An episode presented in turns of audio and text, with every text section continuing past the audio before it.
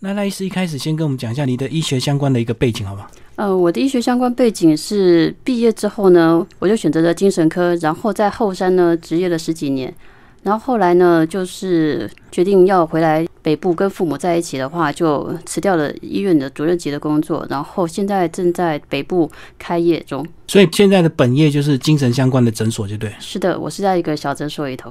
那求助的都是女孩子吗？还是男生也有？哦，我们的是一般的民众，只是这一本书针对的女性所遇到的困难而特别聚集的。可是我们一般来看的都是不管什么人都可以来看诊。所以针对这个女性的一个个案，整理出了他们的一个状况就对了。是的。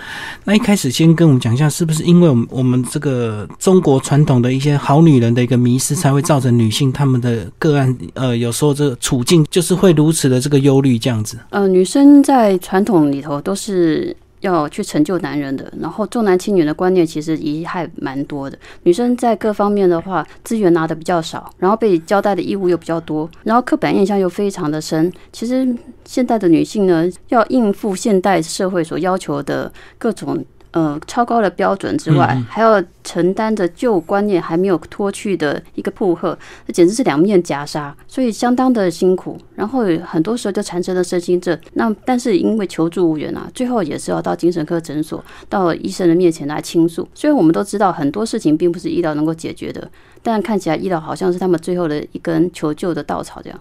所以女生面对的困境比较多，那为什么他们会一直遭遇不停的重复遇到这样的一个问题？是不是前提是因为他们自己本身心里的一个割舍，或者是无法放弃？不像男生可以很潇洒或很自私这样子。所以即使说爸爸妈妈对他有要求，或者是这个呃娘家的这个亲戚对他对这个先生有一些要求，他也可以一概不管，或完全追求自他自己个人的一个生活。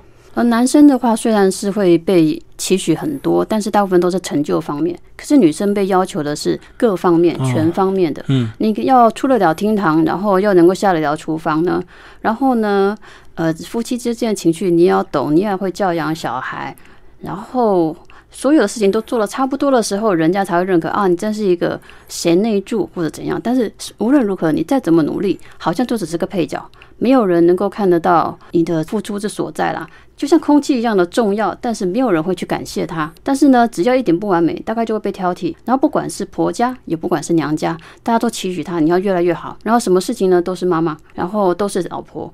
然后呢，做得好呢是他们家的事，而做得不好是你这个妈妈是怎么教的。所以其实女人在现代社会，不管是新跟旧两个就夹杀，实在是双重标准之下，实在很困难。而且又加上呃一般的重男轻女的话，为了传承啊。呃，资源大部分都会集中在男孩子身上，女孩子就大部分都嫁出去就算了，其实也没有带什么资源去，却要去单打独斗，然后呢，以至于他们常常陷入困境之中，却求助无援。所以我发现你这本书这个很多个案，它其实都有他们一个辛苦的一个地方。那最后你们都有提供一些你个人专业的一个建议。其实，呃，有一些还蛮直接的，就是可能要他们适时的要有些割舍啊，或者是要立下停损点啊，或者是要直接把底牌讲清楚，而不是一再的被这个呃所求无度这样子。是的，因为我自己在婚姻生活里头，我也结婚了二十多年了，然后小孩也养了两个，我并不是那种空口说白话的，自己也是在。这个婚姻的修罗场里头也是历练了很久，后来发现呢，其实人跟人之间关系就是一种习惯啦。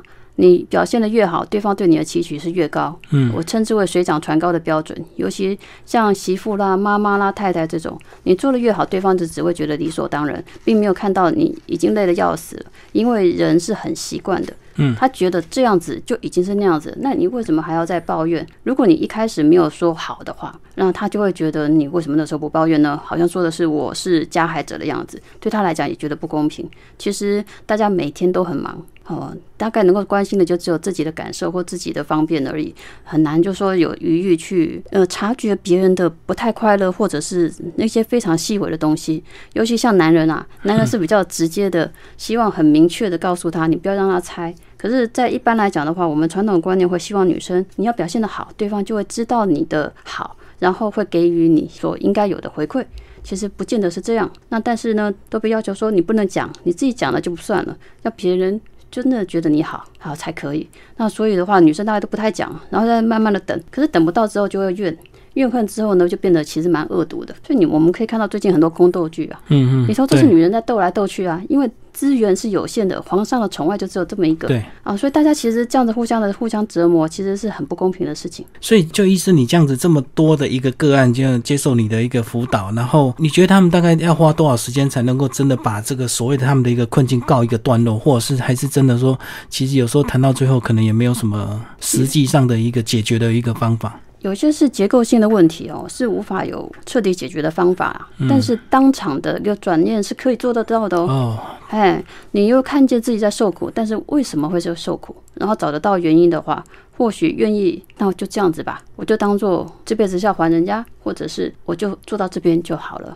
然后呢，其实自己如果能够看得到某一些是心魔，是我想要的，我想要的形象，而并不是真的是对方想要的。那如果能够彻然醒悟的话，可以放弃这个折磨自己的话，可能可当场就可以得到某些解脱了。哦，有一些是自己硬盯出来，想要维持那样的一个形状，把自己不管是对内对外都要维持到一定的一个标准，反而把自己搞得很辛苦这样子。很多人根本其实仔细问了他们的家属，没有人希望他做成这样。但是不晓得为什么，从小到大的女生一直被整个社会传统的观念，甚至女生在出嫁之前，我相信很多自以为明理的娘家的妈妈都会说，你在外面要好好的做啊，然后呢，不要让外面说你什么啊，要，免得说我家教不好啦，说我们家的女儿怎么样怎么样啦。所以其实像这种无形的彼此之间的传承，女生对自己的自我要求通常都是非常高的。而且被要求无私，所以当自己都完全的浩劫的时候，还是想着我不能够自私，我要先为别人付出，否则的话我就不配成为一个好女人。这样子自我剥削到后来的话，其实对大家都很不利，并没有真的有每个人都希望这么样剥削女人的。所以这样讲，就是说很多问题有一些是原生家庭所带给他的，对不对？是不是就来跟我们聊聊原生家庭对于一些女孩子的一个先天的一个影响，好不好？呃，原生家庭最常出现的就是传统的重男轻女。我刚刚有说过，就是资源上面的分配的不均匀。然后我们可以发现呢，这个会代与代之间的相传，大家都会觉得啊，如果是重男轻女的家庭长大的女生，可能她将来呢，她就会比较了解这个这个痛苦。她可能自己当妈妈了之后，自己当婆婆之后呢，她会比较体谅女呃晚辈的女性啊。可是我们后来发现并不是这样啊。我们看那些宫斗剧，斗到后来，太后也没有对下面的比较好啊，皇后也不会对其他的宫女比较好。那为什么会这样子呢？其实在这个我的故事里头有一个，就是传承四代，就会发现呢，女人一直被灌输着。只要抓到男人，你就能拿到资源。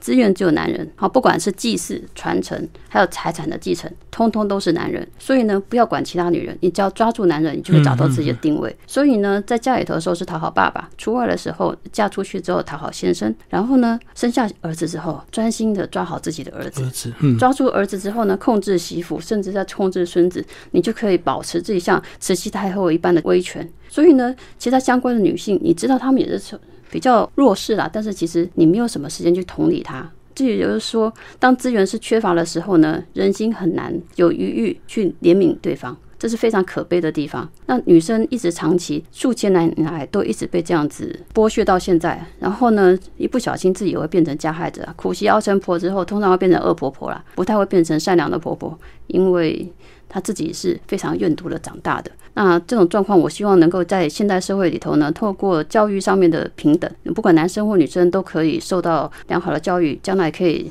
有同样的就业机会，也就掌握金钱，然后甚至呢，在将来遗产分配方面，不管男生女生的继承权都是一样的，甚至像现在法律已经更进一步了，哎，约定之后呢，也是可以从母姓，所以就可以破除那种祭祀的那种传统观念，说一定要生儿子或者儿子一定怎么样怎样，这种观念的话，会男女比较平等，其实对于双方都是好的，整个社会。的那个紧张的气氛呢，会比较缓和一点，啊，不希望这个家庭啊每天都像那个宫斗剧一样。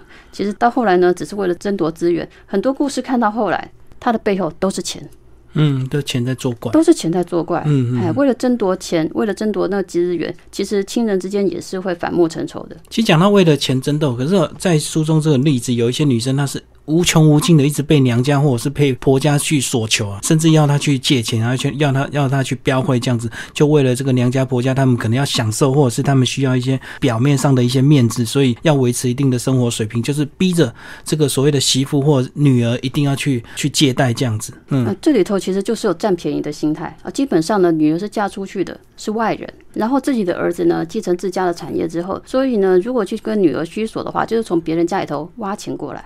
嗯嗯，还所以也没有什么愧疚感。而且透过女儿去把对方的钱挖过来，就对。哎，对媳妇也是啊，嗯嗯媳妇回娘家去挖呀，反正不要娘家如果有钱的话，就一样就去挖。反正呢，你嫁出去，你去挖你婆家的钱回来，或者是你媳妇你回娘家钱，所以从头到尾，我看到这些的话，其实背后是长辈没有说出口的自私。可是这种这些事情、这些理由，如果讲出来，大家都知道这是不对的。可是为什么当事人会这么可以讲自私，也可以讲这么讲一句比较那个，就是也许他们他们为什么能够做到这样的一个夸张的一个事情？呃，长辈第一个是习惯，而且他们其实并不觉得自己自私啊。嗯，我后来在诊间跟呃患者讲到说这根本是自私的时候，通常诊那个患者才会恍然大悟，啊，这个叫自私哦。他们一直以为那个叫做孝道，嗯，所以这里头有。包装的，好，这是孝道。然后呢，长辈也会觉得毫无愧疚感的是，他觉得这叫孝道。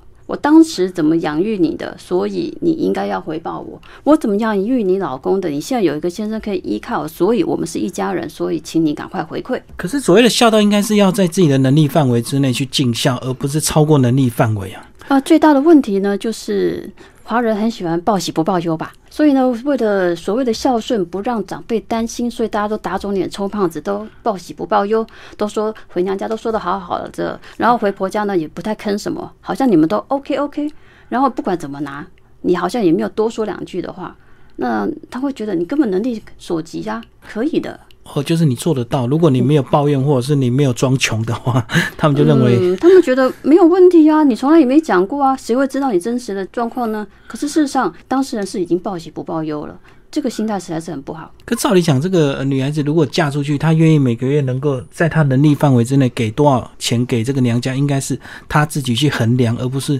娘家开口每个月要多少数字啊。一般来讲是应该这样子，然后非常明理的母亲或父亲也应该是这样子，但是有些不明理的时候，你真是一点办法都没有。而且这个女儿呢，自己本身可能刚开始还嘎了过来的时候，她没有提防心，嗯嗯，到后来呢，会变成像骨牌一样，最后讨成一团的时候，她她才赫然发现，完蛋了，这个这个怎么办？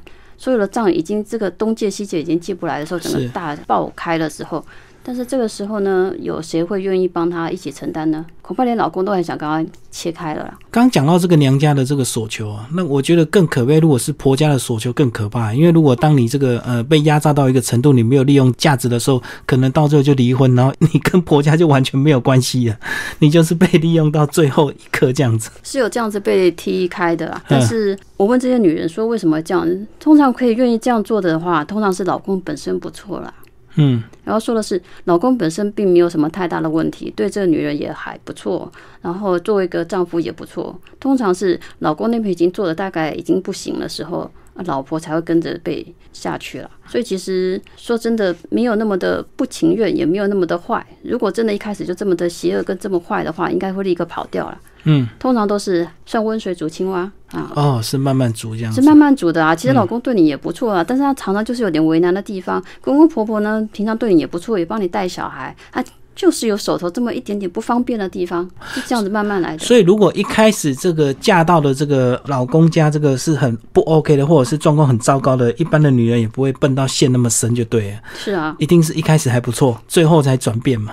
最后怎么越挖越大，才赫然发现怎么洞已经这么大了呢？所以这个书名叫做《好女人受的伤最重》。那这样医师的这个角度，是不是有时候女人应该有时候事实也要聪明一点，或者是也要自私一点这样子？如果大家都自私的话，你不自私一点，为自己着想的话，那平白无故受伤的话，这要找谁讨呢？嗯嗯，哎，那有些人就觉得我就是不要自私，我任人随便这样子宰割，宰割，然后自己在那边、哦，就自己在那边垂泪啊，然后舔着自己伤口啊，然后怨怼，其实这也不是一件好事吧？嗯嗯，哎，其实也不太值得太同情啦。在这个世界上，自私是人的本性，请先了解这一点就好了。我们并不是要去害人，但是不可以让自己随便受伤。而且我觉得有时候必要的自私不是为了自己，是为了你的下一代，因为你总要留一些，不管是本钱或者是留一些金钱，万一你的这个儿子女儿有需要的时候，你才能够有能力去帮助他们呢、并不能是被上一代就全部榨干这样子。有时候你会发现，上一代那些烂账恐怕已经没有办法了，甚至丈夫欠了烂账也没有什么办法。那你再怎样投入下去都是没有用的时候，资源是有限的状态，你必须要评估一下。到底是不是年轻人更需要啊？就像发了一堆老人年金，但是老人家只会把它存起来，可是年轻人呢，两三万块钱根本就无法成家立业，甚至买不起房子的时候，我们要考虑一下资源要怎么投入啦。那政府的角色其实，身为一个女人，身为一个持家的妈妈，也是必须要考虑这种事情。那说起来是有点残忍啊，但是当资源不够的时候，像古代呢，呃，游山解考这种事情也是发生过啊。嗯嗯，啊，为了保下一代的时候，有时候上一代。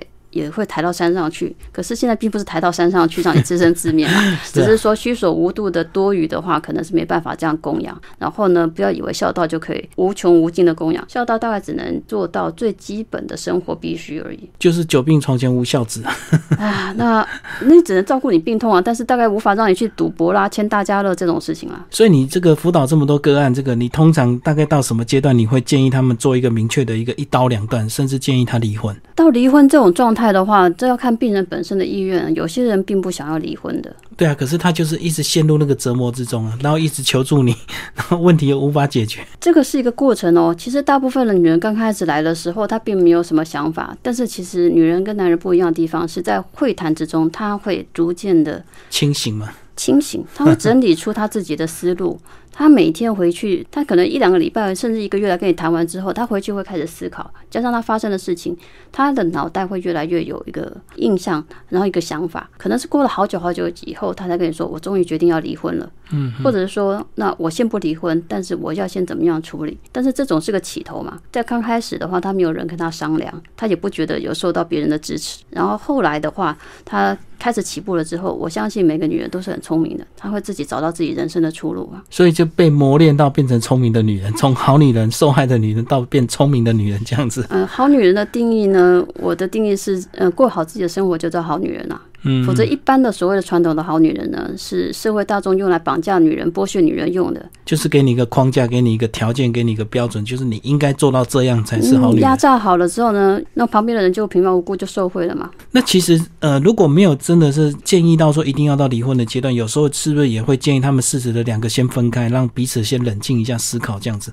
不要让这个娘家婆家或者是先生一直无止境的去骚扰他，或者是去跟他这个索求这样。也是啊，呃，其实离离开或者暂时的分开是非常的重要的，因为在这个距离之下，人才会产生尊重跟美感了。如果每天都在同一个地方的话，其实会不由自主看到你看到这个场景，就开始重现那些事情，然后就会嗯莫名其妙又是做同样的事情。其实能够离开的话，就是开始另外一个契机了。就距离美呀，嗯，呃，人总是比较亲近就会比较亲昵，对对方比较亲武一点啊。然后呢，比较有距离的话，就比较尊重一点，这是人性啊。对啊，有时候这个男女朋友热恋的时候，这个会闲的要死。可是等分开一段时间之后，你就发现，哎，原来她变这么漂亮啊！对啊，小别胜新婚啊。然后又想要追回来这样子。是啊，有时候又觉得自己的老婆在很糟糕啊。但是其实当他独立自强之后，他发现怎么闪烁的光芒。哎呦，这个我当时所爱上的女人怎么回来了？其实女人如果婚后变得比较暗淡无光的话，这是这个男人的错哦。可是，就你这样子来看，这个有时候这个女人真正受伤最大的一个伤害，有时候倒不是金钱，对不对？是因为男人外遇，这个这个好像是女人比较会最大的一个痛，对不对？嗯，虽然嗯，最后的现实的都是吵钱，但是对于女人来讲，感情很重要。如果你在感情上把它安抚的很好，钱再多，你看都有很多的蠢女人把钱丢下去嘛。但是外遇这件事情最大的就是，除了在情感上头的。被拒绝之外，最重要的是对一个人格的否定。我跟你结为生命的伴侣，但是你在我不知道的时候把我完全否定掉了。嗯，然后这对女人来讲应该是蛮大的伤害啦。但是这件事情呢，其实并不是只有女人特有。我其实，在整间里头呢，呃，被劈腿的老公很多。哦，有时候角色也会对调。啊，角色对调的很多呢。嗯哎，还有那个人夫呢，爱上人妇的，嗯，也是有。在我那边也是哭了半死，我也不知道该该怎么安慰才好啊。所以其实人并不是因为有的婚姻就能够限制得了那个感情上头的流动啊。好，人还是人啊。所以其实有时候很多的私心或者是把持不住，很多的诱惑，婚姻其实是一条漫漫长路呢。所以没有准备好，千万不要轻易的结婚，对不对？你自以为准备好了结婚，还是会遇到很多事情的啦。刚刚我们聊到很多这个个案啊，那最后医师来帮我们提供一些解方，好不好？这个呃，很多个案聊到一些问题之后，他有一些也许是单纯的这个心理寻找一个出口，但是有一些他是希望能够具体解决问题的。那关于这个想要具体解决问题的，你一般都有有什么样的一个步骤来建议他们？大概我会先就财产方面啦。哦，因为财产就是钱，对于大家来讲是最基本生活的，这方面要先理清楚。再来呢，就是法律方面的问题，例如小孩子归属啦，然后夫妻怎么居住啦，甚至是有一些需要可能要到去互相要上法庭要控告的这种东西，这个时候大概就会转介，请要找专家律师来介入，这样才会对病人的本身的权益是最好的。那我也有遇过比较严重的，但是他本人呢并不晓得这个已经到了他已经是变成犯罪的受害者的案例，例如。呢，就是有个病人来跟我说呢，哦，她那个男朋友怎样怎样。后来到后来，她才说，其实她跟他交往是因为被他性侵。哦，哎，我们就觉得很夸张啊。对方既然是性侵你，并不是你意。呃，愿意的这个性行为之后，怎么反而变成男女生交往呢？他说男生也蛮厉害的，就是本来是他同学，然后约他出去之后呢，然后趁机性侵了他。但是呢，他当时根本不晓得这是需要保留证据的。大家一般的反应就是立刻逃离现场，然后回家一直清洗，所以所有的证据都湮灭掉了。然后呢，他也躲起来不去上课。过了好几天之后，再回去上课的时候，因为这个男生是同学，就对他开始说：“哎呀，其实呢，我是喜欢你的啦。”然后女生大概就是听到这个。的话，既然对方是爱我的话，然后就会把性侵这件事情当做是爱所造成的无法控制的性行为。其实性侵并不是性行为，性侵是暴力，好，就跟其他的暴力一样，只是他以性行为来就是。侵害另外一个就被害者的身体跟心灵，但是这样子被哄骗过去之后呢，既以交往来作为嗯一个收拾的手段了，所以女生就被骗了，然后就一直沉沦在这里面，直到有一天呢被当做垃圾丢掉的时候，才赫然发现自己在对方心目中根本就是一个玩完之后就随意抛弃的玩具。但是这里头女可以看到男生呢，他其实是有意的要犯罪，而且呢用交往来作为犯罪的掩饰掩饰法，然后让被害者没有发。发现，所以呢，如果有任何人对您做了就是并不是你愿意的性行为的话，不管到什么程度，其实都是必须要保留证据。对方给你的简讯啊，然后给你事后打了电话啦，然后第一件事情并不是要回家，第一件事情是要冲医院，哎，冲医院验伤，然后跟直接要跟检伤的护士小姐说。我是被性侵的，所以就会启动一个整个呃性侵的小组，他们会来帮你采留各种的证据，嗯，还有采样身体的采样啊、拍照啦、散写病历，这样子呢，你在将来要不要诉讼的时候才会留下证据，否则大部分呢都是事后想想非常不甘心，想要控告呢，可是对方矢口否认。嗯嗯，我还要遇到就是说想要控告对方，但是呢，对方的太太呢跟妈妈一起过来，就是一直指责。这个被害人，嗯，就说是他勾引哦，这种事情是非常常见的，政治人物也常这样嘛。嗯，偷吃之后呢，都是太太出来道歉啊，或者是就是说是对方勾引啊，被设局，诸如此类。但是如果对方从一开始就是用不尊重的态度跟你在一起的话，这种交往千万不要上当，因为未来只会越来越惨，对不对？是的，一开始就是不管他再怎么包装，这是一个不尊重你的，他往后也不会尊重你。嗯嗯，从一开始就没有把你当人看，往后也不会把你当人看的。而且他从你这边得到甜头之后，未来他也会可能会先下一个人，然后又进行一样的循环这样子。那那那个时候有时候更悲惨的，可能就是这个第一个被性侵的，然后变成正宫之后，可能还会去骂第二个受害者说你为什么勾引我男朋友？嗯，那就变成了被害人就变成加害人，这种恶性循环。然后这个男生呢，一直被这些。女生们保护着，然后一直进行犯罪行为的话，实在是很不好。那其实有时候这个咨询的这个过程，有时候这个不一定是女生的错，也许是她先生，或者是她原生家庭，或者是婆家。那就你这样的一个立场，有时候你会建议她的另一半，或者是她的婆家娘家一起来咨询吗？然后等于是帮他们做一个彻底的一个解决，这样子。呃，我遇到的大概通常不太会来哦。你会这样建议，但是很难，对不对？很难，哎，因为这个就是没有病视感了。我们称之为，嗯，他如果认为自己是一个加害者的话，或许会比较收敛一点。但大部分人并不觉得自己有加害啊。哦，他认为他没有错，他就不需要来。我哪里有错呢？我做错了什么事情？啊，你这女人在外面哭哭啼啼的，在外面说我们家的坏话，你真是很糟糕哎。哦，等于是家丑到处外扬，就对。是这样子，实在是很糟糕，所以他们不可能来。所以最后回归还是这个女人自己本身最后变成心态的调整 是唯一比较好的方式，因为她要自己调整之后呢，才会有别人愿意帮忙他。哎，他如果不调整的话，其实想要拉他，但是他又缩回去，其实再到后来的话，应该大家也会累啦。可是 闺蜜会累，或者是她的知己会累，可是就你的本身，她只要一直来看你，还是要一直协助她。我是会一直协助他，到有一天呢，其实我发现人哦，到后来呢，哀莫大于心死啦。嗯，哎，到有一天，所有的所有都用完的时候，人会醒的。所以这时候就是等待的那一刻到来，他才会自己真正清醒，你的建议才会有效。这样，嗯，说说点比较宿命一点的，很像佛家那个业障好像没消完啊，嗯嗯不知道是不是前世欠了什么，然后就执迷不悟。但是好像时候到了呢，苦也受够了，那个泪也流干的时候，哎，突然就醒了，也是有这种状况哎。哦，所以女生常常会会觉得说我是该还她的，我上辈子欠她的这样子哦。他们并没有这么的犯贱，嗯但是就是太念情。嗯，哎，女人常常犯的就是说很念情。你从前对我有一分的好，我还想念着你从前对我的那些体贴。所以有时候是不是因为女生她没有遇到更好的对象，或遇到更好的环境，让她可以勇敢的跳脱这个旧的或对她不好的男人这样子，所以她只好一直待在这里，因为骂归骂，最后还是回去了。可是骂归骂的过程中，我相信在这个长长久久的之下，对方会把她折磨成这样，对她这个女人的言语上的贬损绝对不会少，对，一定的，一定是洗脑她，你很糟糕，你很没用，哦、所以她没有自信。对你是个米虫，你在家里头什么事情都不能干，你出去外面绝对不会有人要你的。其实被这样长期洗脑之后，女人会没有自信，等于就是说，呃，我驯养了，我抓到一只鸟，我把它的羽毛统统拔掉，是是，我把它圈养在笼子里头，它再也飞不出去。即使哪一天我笼子打开，它也哪里都去不了，因为羽毛被拔光光了。对，哎，所以，嗯，可以这样蹂躏女人的男人呢，通常呢一开始就会以语言上的洗脑了。嗯，有时候。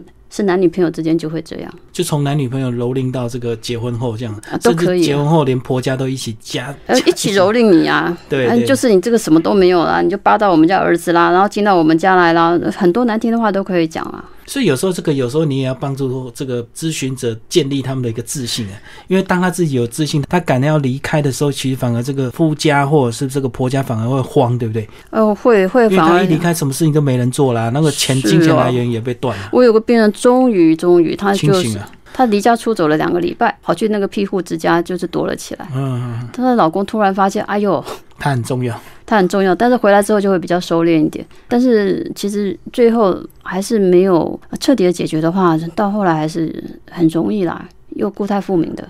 对对，可能就是让他们 稍微一两个月稍微控制一下，可是，一两个月后他又把你，大家又回到本来那个样子。但是我的建议是说，逃一次也可以逃第二次嘛。嗯，逃到最后就离婚了，就逃到最后就完全完全不用回去了，反正小孩也大了，不用理你了。很多女人是被小孩绑架住的。对，因为小孩还小，他被控制，甚至呃，以前不是有个新闻，这个前夫还故意打小孩给老婆看，这个你不回来我就欺负你的小孩，把他打得很惨，这样子。是啊，所以我觉得女人真的是因为，嗯，小孩毕竟是女人怀的，经历惨痛生的，跟男人是不一样的。男人是小孩生下来之后才当爸爸的，女人是从怀孕那一刹那就开始当妈妈呀。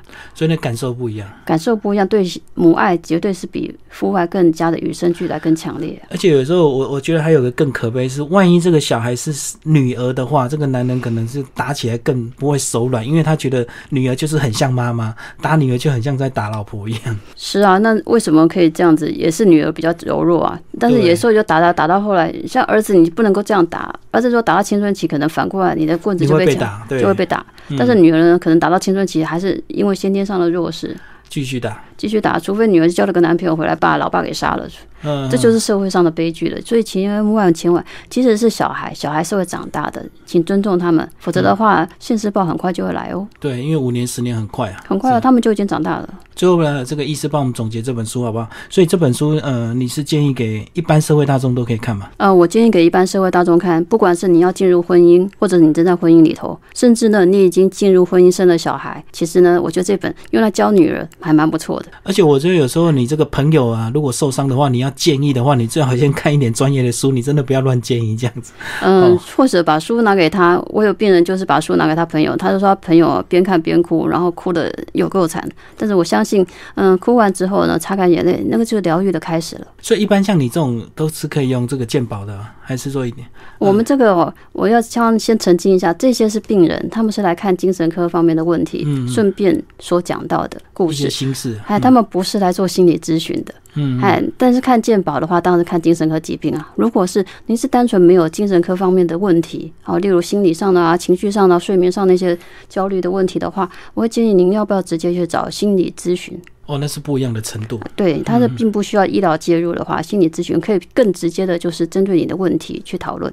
所以到你这边一般一般都是所谓的忧郁症，或者是有啊，真的是有病的，我们会先治疗疾病，然后这些是顺便的。但是我相信治疗疾病这方面大家比较没有兴趣啦，所以我就略过没有谈了。哦，我懂我懂，因为在治病的过程难免就会多聊几句，然后你就了解他们的一个状况，这样子是的，嗯哼，所以跟心理智商是不一样的，你这个是精神精神疾病方面的。是啊，我但这些就是萃取出来的故事。那我们整间里头并不是每天都在讲故事而已。因为很多时间的累积才会有这么精彩的一个故事。最后这些故事会不会影响到你个人？从一开始听很多到现在听多了之后，你你觉得你对他们的一些呃想法或者是一些态度，你觉得会不会有不一样？因为可能有些建议一直建议就是没用啊，他们就是一直陷入那种恶性循环里面啊。嗯、因为我本身也是过来人啦，所以对我来讲哦，并不会有这种感觉哦。嗯其实做越久，你会觉得越悲悯啊。嗯，悲悯这个人类的苦难其实很难完全杜绝，会一再的重复，一再的重复。那你能够救多少人呢？就救多少人。但是我每次在诊间里头只能点一两个啦。那所以后来决定写书了。啊，写书比较快，写书比较快哦比较高。哎，对，然后大家比较容易看得到，然后能够立刻能够有领悟的人，或许就会比较多一点，比我在诊间里头一个个谈，呃，有效率一些。哦，对，整间毕竟是一对一，而且如果他自己不想解决问题，他只想诉苦的话，其实你讲再多建议也没用，那真的有慧根的人呢，可能书看一下呃就会有想法喽。就通了。嗯，如果他现在深陷这个苦海之中，他可能一看到也许某个例子就跟他很像，他就知道他自己该做一个什么样的一个回应啊。是的，嗯所以希望就是所有的好女人就不要再受伤了。对啊，所以这本书名才会取说“好女人受的伤最重”，那为什么不是好男人受的伤最重？好男人也有受伤啊，我也希望将来呢，也有人可以写一些书来，就是疗愈一下这些真的非常辛苦。好，永远站在最前线的好男人们。所以说出来，你看这个自私的人，他通常都不太会受伤，因为他会跑得很快。他看到苗头不对，他看到这个另一半可能有状况，他马上就一刀两断，就马上离婚，哎，他就不会受伤了。所以自私的人好像就反而没有这些问题啊。可是也不是说自私人就是坏人嘛，嗯，然后不自私就是一定是好人。我到后来的话，充满了那种觉得人性并没有这么的简单，哦，很复杂。很复杂。尤其我最后看到，像很多好女人呢，刚开始是好女人啊，然后呢很天真无邪啊，但是呢，她只要牺牲久了之后，当她完全没有为自己考虑，她会变得越来越干枯，之后她变得很恶毒。就跟宫廷剧一样，慢慢熬到最后，你变皇后之后，你就什么手段这个都来了。对，你会变得你无法同理别人，你觉得我从前比你苦，你有很糟吗？我从前比你惨。所以其实你根本就没有那个柔软的心去对待别人的时候，是很糟糕的状态，连自己都很讨厌自己。就从受害者变成加害者这样，是啊，可是我相信那些加害者并不快乐。表面上好像得权得势得利，可是内心一定会有一些这个对，内心还是会有阴暗的地方。阴暗的地方，因为他这样子蹂躏别人，表面上是爽，但是事实上他内心没有，从来没有被弥补到。嗯嗯嗯，哦，就是他并不会透过这些凌虐别人的手段得到自己内心真正的满足，对不对？没有，他内内心永远都是。空了那一块，而且他知道自己很不善良，他觉得自己很糟糕，他也看不起自己啦。所以这样讲是不是应该要和解才能够让自己弥补到那一块？是不是很多书都是这样写的？要和解。呃和解的话，就是不如一开始对自己好一点嘛。哦，是，嗯，不要把自己不要做的这么惨，你只要过好自己的生活就是好女人了。不要活在别人的想法里，也不要活在别人的期许里。哎，因为别人的期许有时候是蛮自私的。对，每个人总是想要为自己，因为资源有限嘛。总结一句，哦，对，大家都要争夺这样子。是的。嗯，好，今天非常感谢我们的呃赖义金医师为大家介绍《好女人受的伤最重》这本书是宝瓶文化所出版。好，谢谢。